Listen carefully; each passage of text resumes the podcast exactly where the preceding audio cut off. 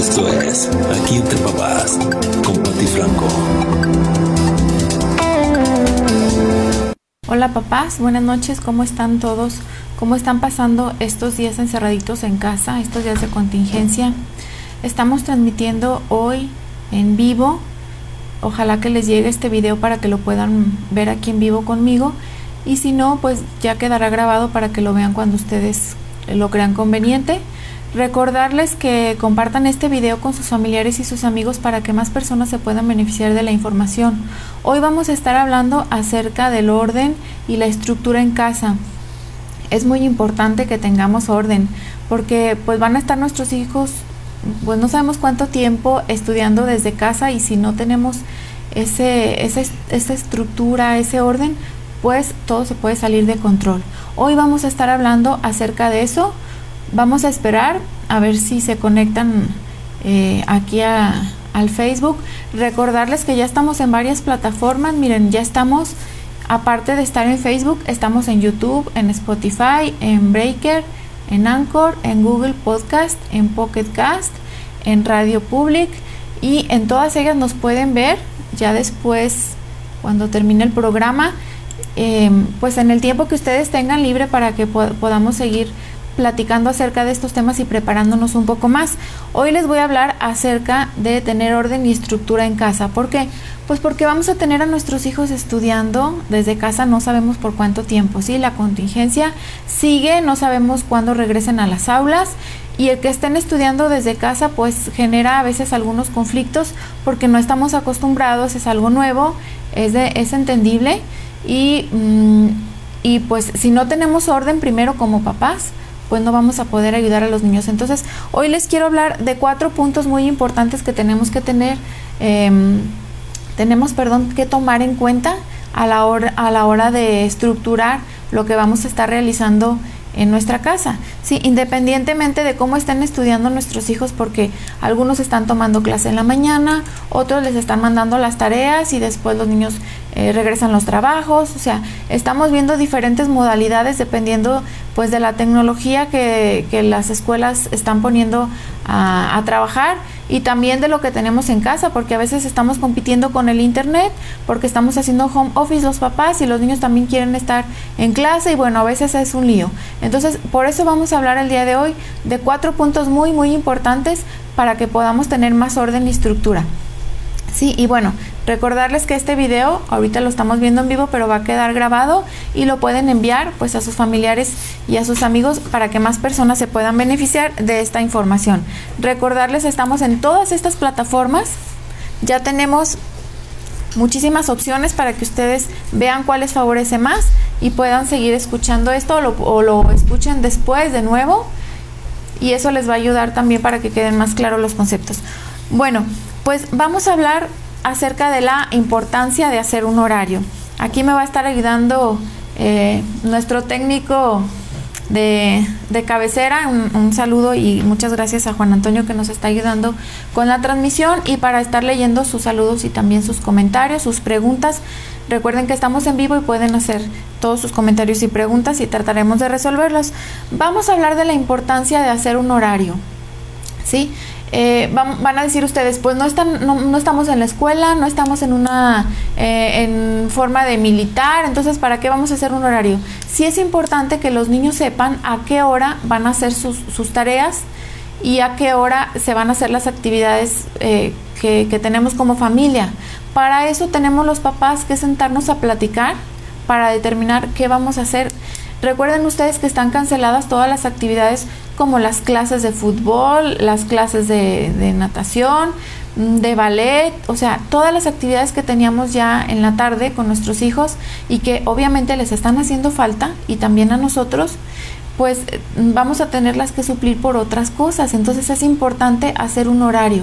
Si sus hijos están conectados un momento en la mañana tomando clases, que es el caso de uno de mis hijos que tiene mm, sus clases en la mañana y está la maestra pues con ellos gran parte de, de, lo que es la mañana de trabajo y luego les deja sus tareas y luego ya tiene la tarde libre. Ustedes tienen que estar viendo qué horario van a determinar para cada actividad, porque, porque si no, entonces vamos a perder estructura y los niños necesitan estructura aunque estemos en una situación diferente. Los horarios, por ejemplo, de levantarse y de dormirse también pues están a veces no se están respetando. Y los primeros días, pues cuando todo esto sucedió, es entendible porque pues no sabemos qué va a pasar, pensábamos que iban a ser tres semanas y que íbamos a regresar. Entonces, bueno, no importa que los niños estén acostando, levantando tarde, pero ya tenemos más de dos meses en casa, no sabemos cuánto tiempo más dure, entonces sí es necesario ya empezar a estructurar los horarios de a qué hora se van a levantar y a qué hora se van a acostar. No solamente por salud mental, también por salud física. Recordemos que los niños necesitan dormir al menos 10 horas, dependiendo de, la edad de nuestros hijos. Si son chiquitos, pues necesitan todavía más horas de, de sueño y de buen sueño. Para que eso suceda, necesitan acostarse temprano. Y temprano, pues ustedes ya verán cuál es el horario indicado para mm, dependiendo pues de su familia, pero no podemos permitir que todos los días estén durmiendo a, horas de la madrugada, sobre todo los adolescentes que de repente tienen ahí sus, sus dispositivos, que ahorita vamos a hablar también de, de esa estructura que tenemos que tener en cuenta y esas reglas. Entonces, pues el, el, sueño está todo mm, por sin ningún lado, no solamente de los niños, sino también de nosotros. Entonces, sí es importante que tengamos ese orden. Para eso es necesario hacer un horario. No es indispensable que lo tengamos ahí pegado, y, que estemos siguiendo todo como, como si estuviéramos en una escuela militar. No, es una guía. Recuerden que los niños necesitan guía y, necesitan estructura. Tenemos muchas personas que nos siguen y que tienen niños em, con déficit de atención y niños con autismo. Niños, entonces esos niños necesitan todavía más estructura. ¿sí? Los que nos están escuchando que tienen em, familiares con trastorno autista, pues saben lo importante que es tener un horario y tener una agenda. Entonces, no podemos permitir que se salga de control porque entonces sí, los niños van a, empezar a tener comportamientos no deseados que van a ser consecuencia de que el niño no sabe que sigue. Pero cualquier niño necesita estructura y necesita horario. Entonces, punto número uno, pónganse de acuerdo papás cuál va a ser el horario para hacer las tareas, cuál va a ser el horario para jugar eh, en, las pantallas y cuál va a ser el horario de, sueño, de tanto de levantarse, de acostarse y también los horarios de comida también es importante que lo respetemos por salud física también. Si no podemos estar comiendo a diferentes horas y cada quien en su cuarto, o sea, tenemos que tener un orden porque pues esto ya se alargó y tenemos que nuestros hijos necesitan la seguridad que les da el tener un orden y una estructura. No lo vamos a poder hacer si nosotros como papás no nos ordenamos primero. Entonces sí es muy, muy importante que nosotros tengamos esa conversación como papás y después pongamos ese horario con los niños. Si ya tienen chicos adolescentes o hijos ya más grandes, pues ahí a ellos pueden, pueden ayudarnos a hacer el horario y negociar un poco. Pero sí es importante que seamos, que seamos firmes. Ahora, mm, hay que incluir a nuestros hijos en las actividades domésticas. Es el, es el punto número dos. Es muy, muy importante, papás. De repente pensamos que a lo mejor porque tenemos a alguien que nos ayude en casa, que ahorita también pues las personas están cada quien con sus con sus familias, en sus casas y de repente a lo mejor también nos hace falta esa ayudita extra que nos daba esa amiga o esa persona que iba a ayudarnos en casa. Pero independientemente y como siempre se los he dicho, los niños debemos incluirlos en las actividades domésticas. ¿Cuáles? Pues ahí dependiendo de la edad del niño, ¿sí? Desde que son bebés podemos empezar a ponerles tareas en casa. ¿Cuáles? Pues levantar sus juguetes, ordenar sus cosas, tender su cama y de ahí síganle papás dependiendo de la edad que tengan los niños. Porque cuando nosotros incluimos, integramos a nuestros hijos en las actividades domésticas, vamos a ver muchos efectos positivos. Primero, los niños se van a volver más agradecidos. De repente tenemos niños que no agradecen nada, que nada es suficiente, ¿sí? Y de repente me dicen los papás, es que por más que le doy, por más le doy todo lo que pide y nunca es suficiente. Pues es que ahí estamos cometiendo un error, porque como el niño no tiene ninguna obligación, cree que solo son derechos, entonces nunca se va a volver una persona agradecida. Entonces imagínense un adulto que no sepa lo que, lo que valen las cosas por el esfuerzo y que sea una persona que nunca es suficiente nada. O sea, es, esas personas sufren mucho y hacen sufrir mucho a las personas que los rodean. Entonces, sí es muy, muy importante, papás, que les determinen cuáles son las tareas que van a tener sus hijos, las tareas en casa. Ahora no tenemos el pretexto de que no tenemos tiempo y que pues es que mi hijo está en el fútbol y luego está en el voleibol y luego está en natación y pues no me queda tiempo de enseñarle cómo se barre. No me queda tiempo de enseñarle cómo se usa la lavadora, cómo se separa la ropa. ahorita ya tenemos ese tiempo de todas esas actividades que teníamos que hacer y que de repente pues mm, ya no, no podemos salir. Entonces es muy importante que le enseñemos a nuestros hijos que todos vivimos en casa y todos tenemos que colaborar para que la casa esté en orden y esté limpia. Eso nos va a disminuir el estrés, sobre todo a las mamás. De repente estamos haciendo home office, estamos haciendo las actividades en casa o si estamos en una labor esencial, pues tenemos que salir a trabajar y regresamos y la casa, o sea, todo volteado. Entonces no podemos permitir eso, mamás, porque es una angustia y es una presión también para nosotras, pero también depende de nosotros como papás, pues poner límites, ¿sí? Porque de repente nos da miedo marcar esos límites y decir, es que todos vivimos en casa y es responsabilidad de todos que esté limpia y ordenada. Determinen cuáles son las actividades que sus hijos pueden hacer. Si, si ya tienen un hijo adolescente, pues él ya puede incluso ayudar a hacer de comer Díganle cómo, obviamente. Hay que enseñarlos a utilizar los electrodomésticos de manera correcta. ¿sí? Tenemos que mostrarles cómo se utiliza la lavadora, cómo se utiliza la secadora, lo que tengan ustedes de electrodomésticos. Es importante que sepan usarlos. De repente saben hacer tantas cosas los niños y lo más básico, por ejemplo, lavar un baño no lo saben hacer. ¿Cómo es posible? Pues es que nunca le hemos enseñado, nunca le hemos dicho cómo. Entonces de repente cuando ya nos, nos Mm, nos toma la angustia cuando ya vemos todo el trabajo que tenemos que hacer, empezamos a regañarlos y decirles es que tú no, no haces esto, es que tú nunca haces esto, es que tú no sabes hacerlo, pero reflexionemos a ver si les hemos dedicado tiempo para decirle a nuestros hijos cómo se hacen las cosas correctamente. Muchas veces ni siquiera les hemos enseñado cómo se toma una escoba correctamente, cómo se barre una escalera, cómo se limpia un baño. Todo eso es importante que los niños lo sepan hacer, ¿sí? Ya sea niño, ya sea niña. Acuérdense que aquí todos, todos tenemos que colaborar en casa, porque mm, fíjense, simplemente el hecho de lavar sus cosas cuando terminan de comer. ¿sí? Yo a mis hijos les digo, van a lavar sus cosas y tres cosas más, o cinco cosas más, dependiendo. Uno de mis hijos me decía, pero ¿por qué tengo que, si yo nada más utilicé dos cosas, ¿por qué tengo que lavar siete? Hasta que un día lo, lo, puse y le dije, ¿sabes qué? Hoy tú vas a hacer de comer, yo te voy a decir cómo, ¿sí? Entonces lo puse a hacer una ensalada y cuando terminó y que se llenó obviamente el fregadero, pues del, del el cuchillo, el exprimidor de limones, la tablita, todo lo que utilizó para, la, para hacer la comida, le dije, mira, ¿ves todo esto que se utilizó para hacer la comida? ¿Sería justo decirte que tú tienes que lavar todo?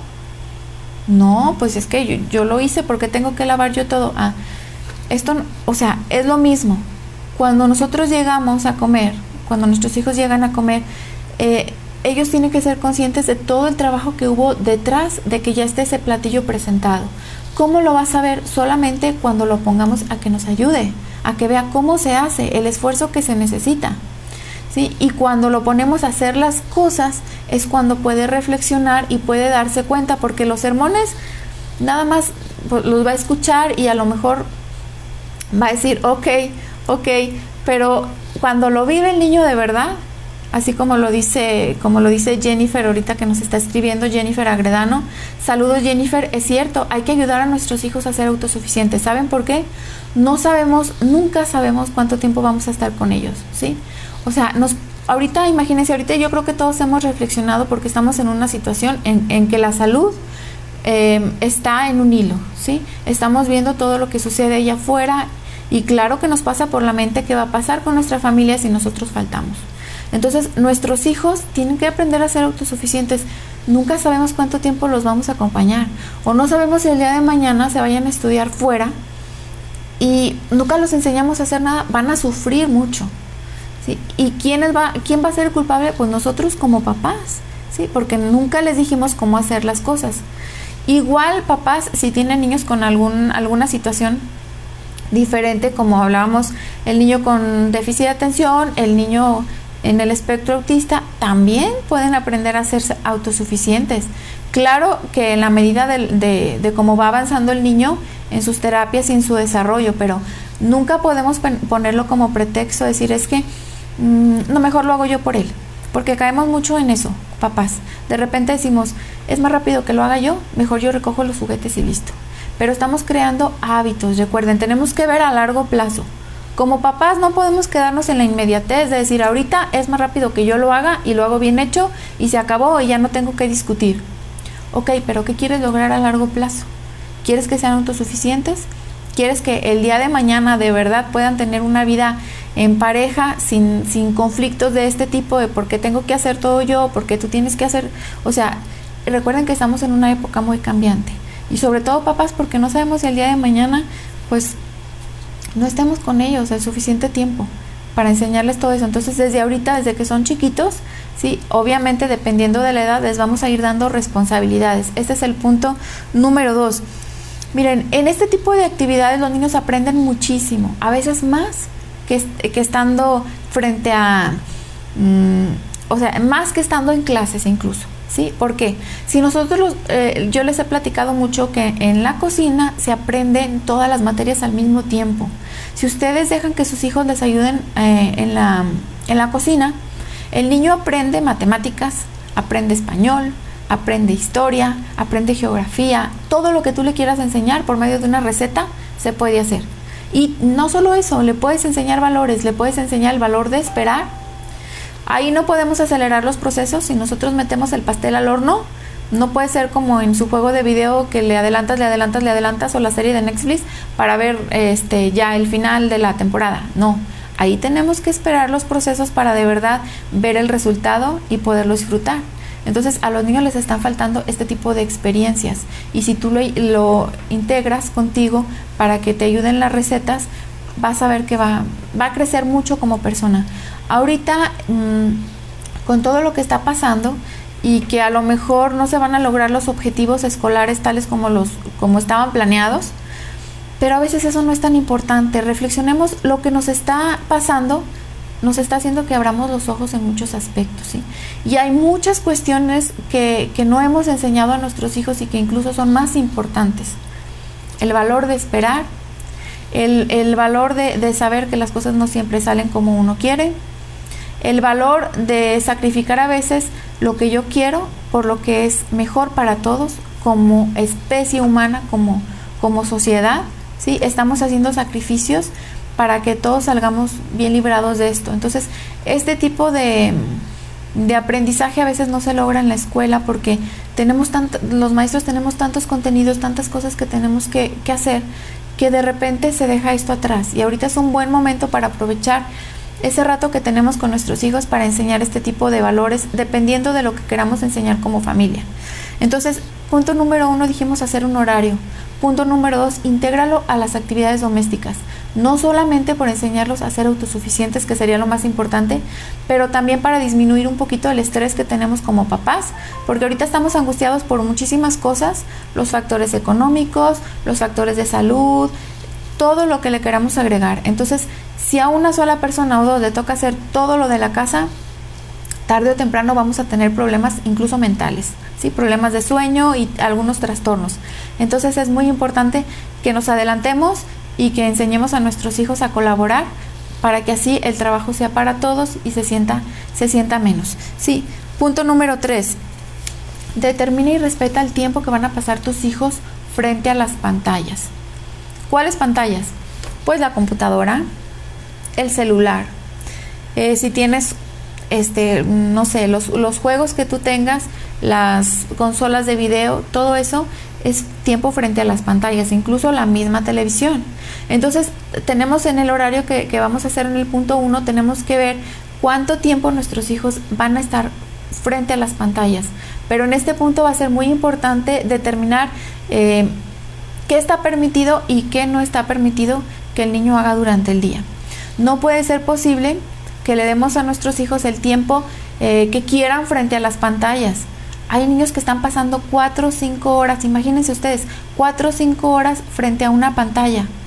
El efecto negativo de esto es terrible, no solamente porque están perdiendo tiempo, también estamos dañando sus ojos, también no sabemos qué efectos tenga en el cerebro, recuerden que todo, todo esto está todavía en estudios, no sabemos el efecto que va a tener en el, en el cerebro físicamente y también estructural, eh, no solo estructuralmente, sino también en, el, en la manera de funcionar después, si nuestros hijos están pasando tanto tiempo sin, eh, sin ponerles un horario y un límite. Y ojo, papás, hay que respetarlo, ¿sí? Si nosotros dijimos al niño que solamente va a poder estar una hora frente a la pantalla, pues hay que respetar esa hora. Eh, yo, yo sé que es muy fácil Mm, que ese tiempo lo, lo, alarguemos. ¿Por qué? Porque en este tipo de, de, juegos, ¿sí? No tenemos que estar tan presentes.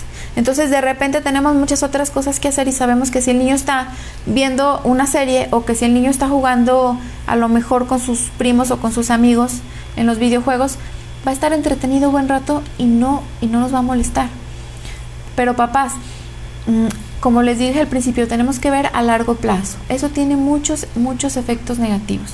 Entonces, me dicen los papás, es que no sé cómo hacerle para sacar a mis hijos de las pantallas. Bueno, volvemos al, punto número uno, tenemos que tener horario y estructura. que el niño sepa que va a ser una hora de, de, de videojuegos o de... Fíjense, los expertos nada más recomiendan una hora al día.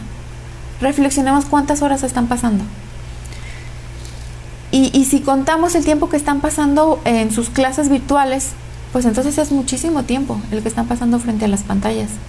Entonces, dependiendo de esto, ustedes elaboren su horario. Y de verdad, papás, yo sé que es muy difícil porque yo también soy mamá. Tengo tres niños que quieren estar porque, eh, o sea, a veces se vuelve hasta un vicio, ¿sí? O sea, eh, estar frente a la pantalla puede volverse algo incontrolable. Entonces, incluso nosotros, o sea, en las redes sociales, ahí contemos el tiempo que estamos ahí. Entonces, los niños con mayor razón se puede volver como una droga para ellos. Entonces, determinemos cuánto tiempo van a estar frente a la pantalla y respetemos.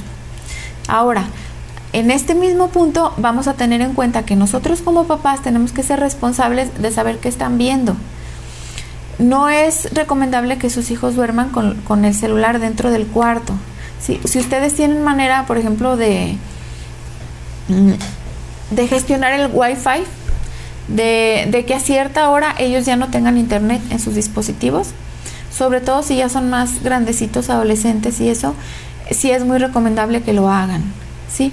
Yo sé que al principio va, no les va a gustar, claro que no, pero recordemos, hay que verlo a largo plazo y estén, todos los días ustedes estén revisando qué sitios visitaron sus hijos por seguridad, ¿sí? Y pues platiquen con ellos sobre qué, qué cosas y qué cosas, este, qué cosas pueden hacer y qué cosas no pueden hacer dentro de las redes sociales si ya son adolescentes. Y en los juegos de video también ahí este de repente si juegan en línea tienen que tener cuidado con quién están jugando, si están jugando con alguien conocido o qué tipo de datos no deben de dar, qué tipo de aplicaciones no deben de bajar. Siempre estemos al pendiente papás. Cuando quiera bajar el niño una aplicación que siempre nos pregunte primero y nosotros verificar, porque recuerden que ahí hay muchas también aplicaciones que son gratuitas, pero que pueden estar em, sujetas a estarles mandando datos que em, pues no son muy, no es muy recomendable este que no sepamos qué van a hacer con, con esos datos y que no sean muy confiables, ¿sí? Ahorita pues está dando mucho los, los, hackeos y este, las extorsiones eh, por medio del teléfono y el celular. Entonces, eh, tengamos muchísimo cuidado con eso, papás. Y muy, muy importante que nuestros hijos sepan que vamos a ser firmes en ese aspecto, ¿sí? Mamá, ¿puedo jugar otra hora? ¿Cómo otra hora? Si ya estuviste, o sea, dos horas de clases más una hora de, de juego, otra hora, imagínate todo lo que estás dañando tus ojos y, y sobre todo pues, que no sabemos todavía qué efectos vayan a tener en el cerebro. Entonces sí es muy importante, papás. Yo sé que es muy difícil, claro que lo es. Pero ahora me preguntan los papás, ¿cómo le voy a hacer para sacar a mis hijos de las pantallas? Ahí nos vamos a ir al punto 4. Recordemos que hoy vamos a ver cuatro puntos. Llevamos uno, hacer un horario.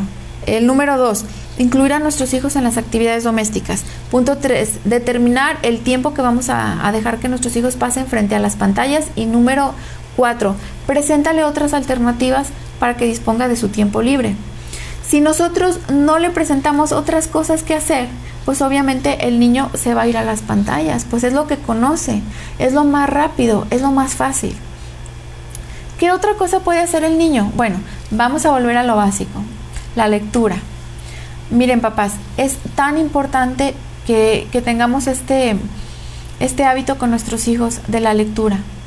Sí, mm, no me voy a cansar de insistir en este punto. Cuando los niños son chiquitos, desde que son bebés, Puedes mostrarle un libro que tenga pocas letras, que tenga dibujos grandes, incluso hay libros que tienen texturas y, y, que tiene la pasta gruesa y que las hojas también son gruesas.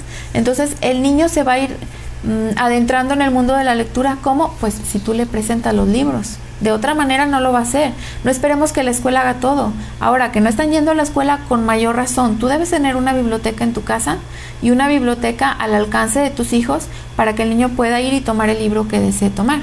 Pero si nunca te ve leer a ti, pues va a ser difícil que se interese en los libros. Y si es un niño pequeñito, bueno, preséntale libros, como, como les digo, que tengan muchas imágenes, que tengan pocas letras. Si ya es, un niño más grandecito, que, ve qué tema le puede interesar. Por ejemplo, yo tengo este libro de vida marina. Si tú tienes un niño que le interesa mucho eh, investigar, que le interesa el mar, que le interesan los animalitos, tú le vas a ir eh, presentando un libro. Lee con él, que tengan un horario ustedes para, para leer con sus hijos. Y cuando ya van creciendo nuestros hijos, podemos ir presentando otro tipo de libros. Por ejemplo, para un adolescente y sobre todo en este tiempo en el que están encerrados, pues este libro del diario de Ana Frank que es un clásico, es un libro que puede leer un adolescente, que puede leer un niño ya a partir de 10, 11 años y lo va a entender. Recuerden que Ana Frank tenía 15 años, entonces es un libro eh, eh, entendible para cualquier edad. Y en este momento en el que los niños están perdiendo muchas cosas, sobre todo los adolescentes, se están perdiendo su graduación, se están perdiendo el contacto con sus amigos, las fiestas de 15 años, todo eso para ellos representa una pérdida muy grande. Si nosotros hacemos que lean este tipo de libros, se van a dar cuenta de que hubo momentos en la historia peores que estos. Lo que pasa es que como a ellos les tocó vivir este, pues de repente están eh, pues muy tristes y pensando pues que son los únicos que están sufriendo esta situación. Y ustedes también pueden leerlo, papás, si no lo han leído. Y, recuerden que presentar a, nuestros hijos un libro también los, los hace reflexionar sobre la historia.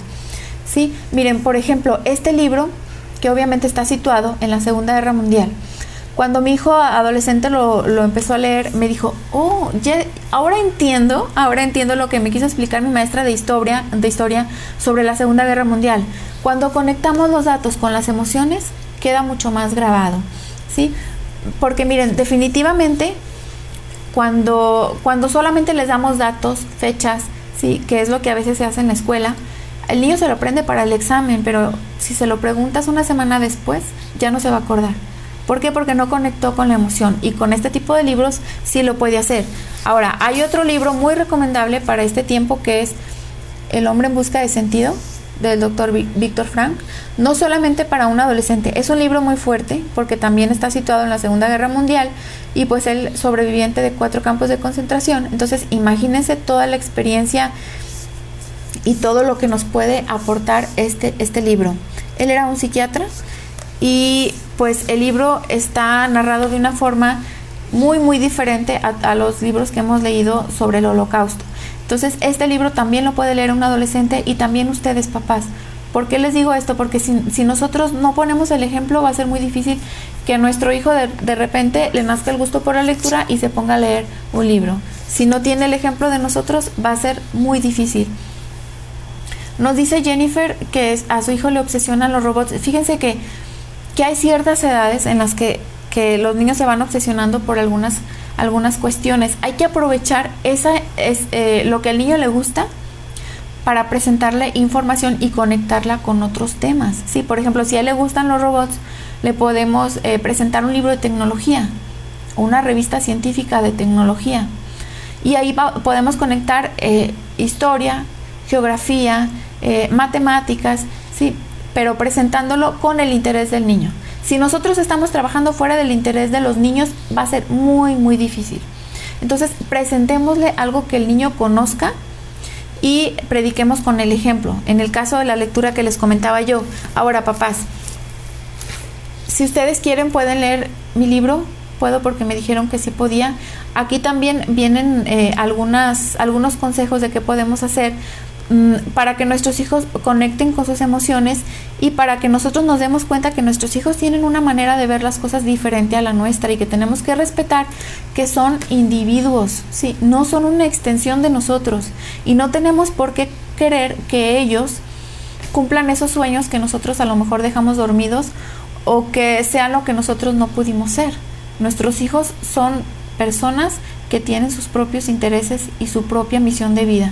Este libro les puede, les puede ayudar mucho. Me preguntaba ahorita alguien que dónde lo, pueden conseguir. Mm, miren, aquí en México, en Ser Editorial, que es, que es la casa editorial en donde, en donde está este libro, que se ve Ser Editorial, Ahí está, ahí se los pueden mandar si viven en México. Me, escribía una persona que vivía en San Francisco, que vive en San Francisco, allá eh, lo pueden conseguir por Amazon, eh, aunque sea pues de manera digital. También lo pueden conseguir aquí en Mercado Libre, en México, de manera digital eh, mm, o de manera física también. Como ahorita está todo cerrado, pues yo les diría vayan a, a Gonville, por ejemplo, pero ahorita pues está está cerrado y este no sé si tengan ahorita el servicio de envío a domicilio. Pero en todo caso por Mercado Libre seguramente lo, van a encontrar y se los pueden enviar. ¿Por qué les sugiero que lean papás? Porque es la manera como les vamos a, mostrar a nuestros hijos que hay otras maneras de pasar el tiempo libre. Porque si no le damos otra alternativa, como les digo, lo más sencillo es que se vayan a ver la televisión. No quiere decir que la televisión sea mala. Obviamente eh, ahí pueden aprender muchísimo el otro día estábamos viendo un, programa que se llama Cosmos eh, y le, eh, empezamos a ver el, programa y yo dije, pues no, no creo, no sé si les vaya a interesar a mis hijos quedarse aquí una hora. Fue increíble. Tengo tres, tres hijos de diferentes edades, desde adolescente hasta, hasta chiquito de kinder. Los tres se quedaron eh, y vieron todo el programa porque lo presentan de una manera tan, tan entendible y tan interesante y con dibujos y todo. Entonces, de esa manera el niño puede aprender geografía, puede aprender historia por medio de documentales. Seleccionemos lo que nuestros hijos van a ver en la televisión. Si no le dedicamos tiempo y los dejamos que ellos mm, vean lo que quieran, pues va a ser difícil que lleguen a este tipo de contenidos, porque lo que ellos conocen pues son los canales que ven siempre. Entonces, si nosotros les presentamos otra alternativa, van a ver ustedes que hay cosas muy interesantes. Incluso mi hijo me dijo, wow, si así presentaran las clases en la escuela, sería mucho más interesante. O sea, ahorita estamos en una época en la que vamos a tener que utilizar la tecnología. Y la televisión es tecnología, nada más cómo la vamos a utilizar. Entonces les recomiendo papás que vean qué programa les puede interesar a sus hijos y lo vean en familia. Pasen ese tiempo con ellos. Ahora, los juegos de mesa, papás. Otra alternativa que les vamos a ofrecer a nuestros hijos para que no estén todo el tiempo en las pantallas. ¿Qué juegos de mesa? Pues ahí que su imaginación sea el límite cada juego les va a desarrollar algunas habilidades y algunos valores. Por ejemplo, si estamos hablando de juegos de mesa, imagínense el Jenga. ¿Sí? E, ese juego en el que se van poniendo los bloques de madera y pues tenemos que irlos quitando sin que se caiga la torre. Sí, ahí estamos eh, ayudando al niño con su psicomotricidad fina, que es el movimiento eh, fino de, de las manos y la coordinación ojo-mano. Aparte, la paciencia Aparte, estamos trabajando la calma. Si tenemos hijos que de repente están muy alterados, un, juego de este tipo los puede ayudar a calmarse, ¿sí? sobre todo si es antes de la hora de dormir. O sea, un juego que les ayude a, calmarse, a estar serenos y a fomentar la paciencia. Otro juego de este tipo, los palillos chinos. Los palillos chinos, que es un clásico, les va a ayudar también con la psicomotricidad fina y les va a ayudar con la paciencia, la calma, la tolerancia la frustración pues en todos los juegos también lo van a encontrar. También si tienen el juego de operando, que también es un clásico, también les va a ayudar con la coordinación ojo-mano, con la psicomotricidad fina y con hacer las cosas con calma y tranquilamente, sí que de repente eh, pues tenemos ese problema tenemos ese problema de que nuestros hijos están, están todo el tiempo alterados y de repente no se quieren, no se quieren calmar y con este tipo de juegos podemos regresarlos al equilibrio. Ahora, si queremos un juego con un poco más de emoción, por ejemplo, que también nos fomente la coordinación ojo-mano, pero que mejore los reflejos, pues podemos usar la matatena, podemos usar el trompo, podemos usar el yoyo. Y el juego de destreza, ¿se acuerdan del juego en el que tenemos que acomodar las pisitas en su lugar? Si lo tienen ese juego es maravilloso. ¿Por qué? Porque ahí el niño ahí también es coordinación ojo-mano, también es psicomotricidad fina, pero ahí tiene que ser rápido y tiene que coordinar sus, sus reflejos. Ahora, si queremos un juego de estrategia, pues nos vamos, por ejemplo, al Monopoly. Ahí podemos jugar en familia y el niño tiene que pues hacer una estrategia y tiene que reflexionar, tiene que aprender a, a gestionar los recursos que tiene y tiene que aprender a ver a largo plazo, que de repente a nuestros hijos les falta un poco eso. Y ahí la versión que quieran, ¿sí? Si es el, turista mundial o es, este, hay, hay un montón de, de, de variedades que podemos tener en el juego de Monopoly. Ahora, una cosa muy importante que de repente hemos dejado al lado papás y que también va en este punto número 4 de presentarle otras alternativas son los juegos eh, en donde se mm, fomente la psicomotricidad gruesa, obviamente por el espacio. Estamos hablando de todo lo que tiene que ver con los movimientos eh, de todo el cuerpo, ¿sí? Todos los deportes pues entran em, en todo este desarrollo psicomotor grueso. Ahorita si ustedes no tienen el espacio suficiente en su patio o en su cochera, pues pueden hacer juegos en los que sea, por ejemplo, el elástico clásico que jugábamos, eh, la soga, no saben ustedes brincar la soga, eh, ¿cómo les ayuda a sus hijos? Con la coordinación. Una de las cosas que todos los maestros hemos coincidido en que nuestros, nuestros niños están viendo que son mm, muy torpes a la hora de coordinar sus, sus pies, sus manos, se tropiezan con frecuencia, em, porque no les estamos dando la oportunidad de correr, de saltar, de brincar no solo ahorita, ¿eh? antes de la contingencia ya lo veíamos en las escuelas, que de repente como no tenemos mucho espacio, como no hay mucha seguridad y pues no podemos dejarlos salir a jugar a la calle y no todos los niños tienen deportes en, sus eh, tardes libres o si van a la escuela en la tarde, en las mañanas, no todos los niños van a deportes. Entonces estábamos viendo los maestros que sí hay una gran falta de coordinación de los niños. Entonces ahorita no podemos dejarlo abajo, ¿sí? aunque no tenemos el, espacio, a lo mejor podemos jugar estos juegos clásicos, saltar la soga, el elástico, incluso caminar, simplemente caminar sobre una línea que pintemos en el piso, una línea recta y luego una línea en zigzag, y luego caminar con un solo pie, luego brincar con dos pies, ahora a la derecha, ahora a la izquierda. Es increíble que muchos niños todavía no saben cuál es la derecha y cuál es la izquierda. Y estamos hablando de niños de primaria. Ahí nos está faltando, papás, mucha estimulación sensorial. Si tienen la oportunidad de leer el libro de, su servidora, ahí van a encontrar algunos ejercicios eh, de psicomotricidad.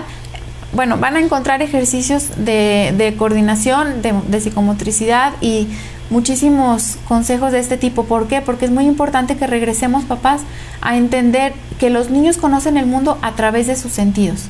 Entonces, si no los dejamos explorar el mundo, claro, de una manera segura y nosotros guiándolos, pues no lo van a conocer más que a lo mejor con las, con las pantallas eh, y van a tener muchas dificultades en este aspecto. ¿sí? Recordemos que la psicomotricidad dureza, todo este, todo ese tipo de juegos que les acabo de mencionar, les va a ayudar para conectar sus hemisferios y les va a ayudar con todo lo que es matemáticas. ¿sí? Hemos visto que muchos niños tienen problemas en matemáticas y les, les faltó, les hizo falta eh, desde gatear cuando eran bebés, dejarlos... Eh, subir las escaleras, con, obviamente con seguridad, eh, jugar en la bicicleta, en el patín, todo esto ayuda muchísimo en el área cognitiva, aunque pensemos que está separado, ¿sí? ¿No? Todo va junto, recuerden que somos una unidad, ¿sí? Entonces, mente y cuerpo están unidos. Eh, démosle esa oportunidad a nuestros hijos, aunque a lo mejor vivamos en una casa chiquita, en un departamento, como sea.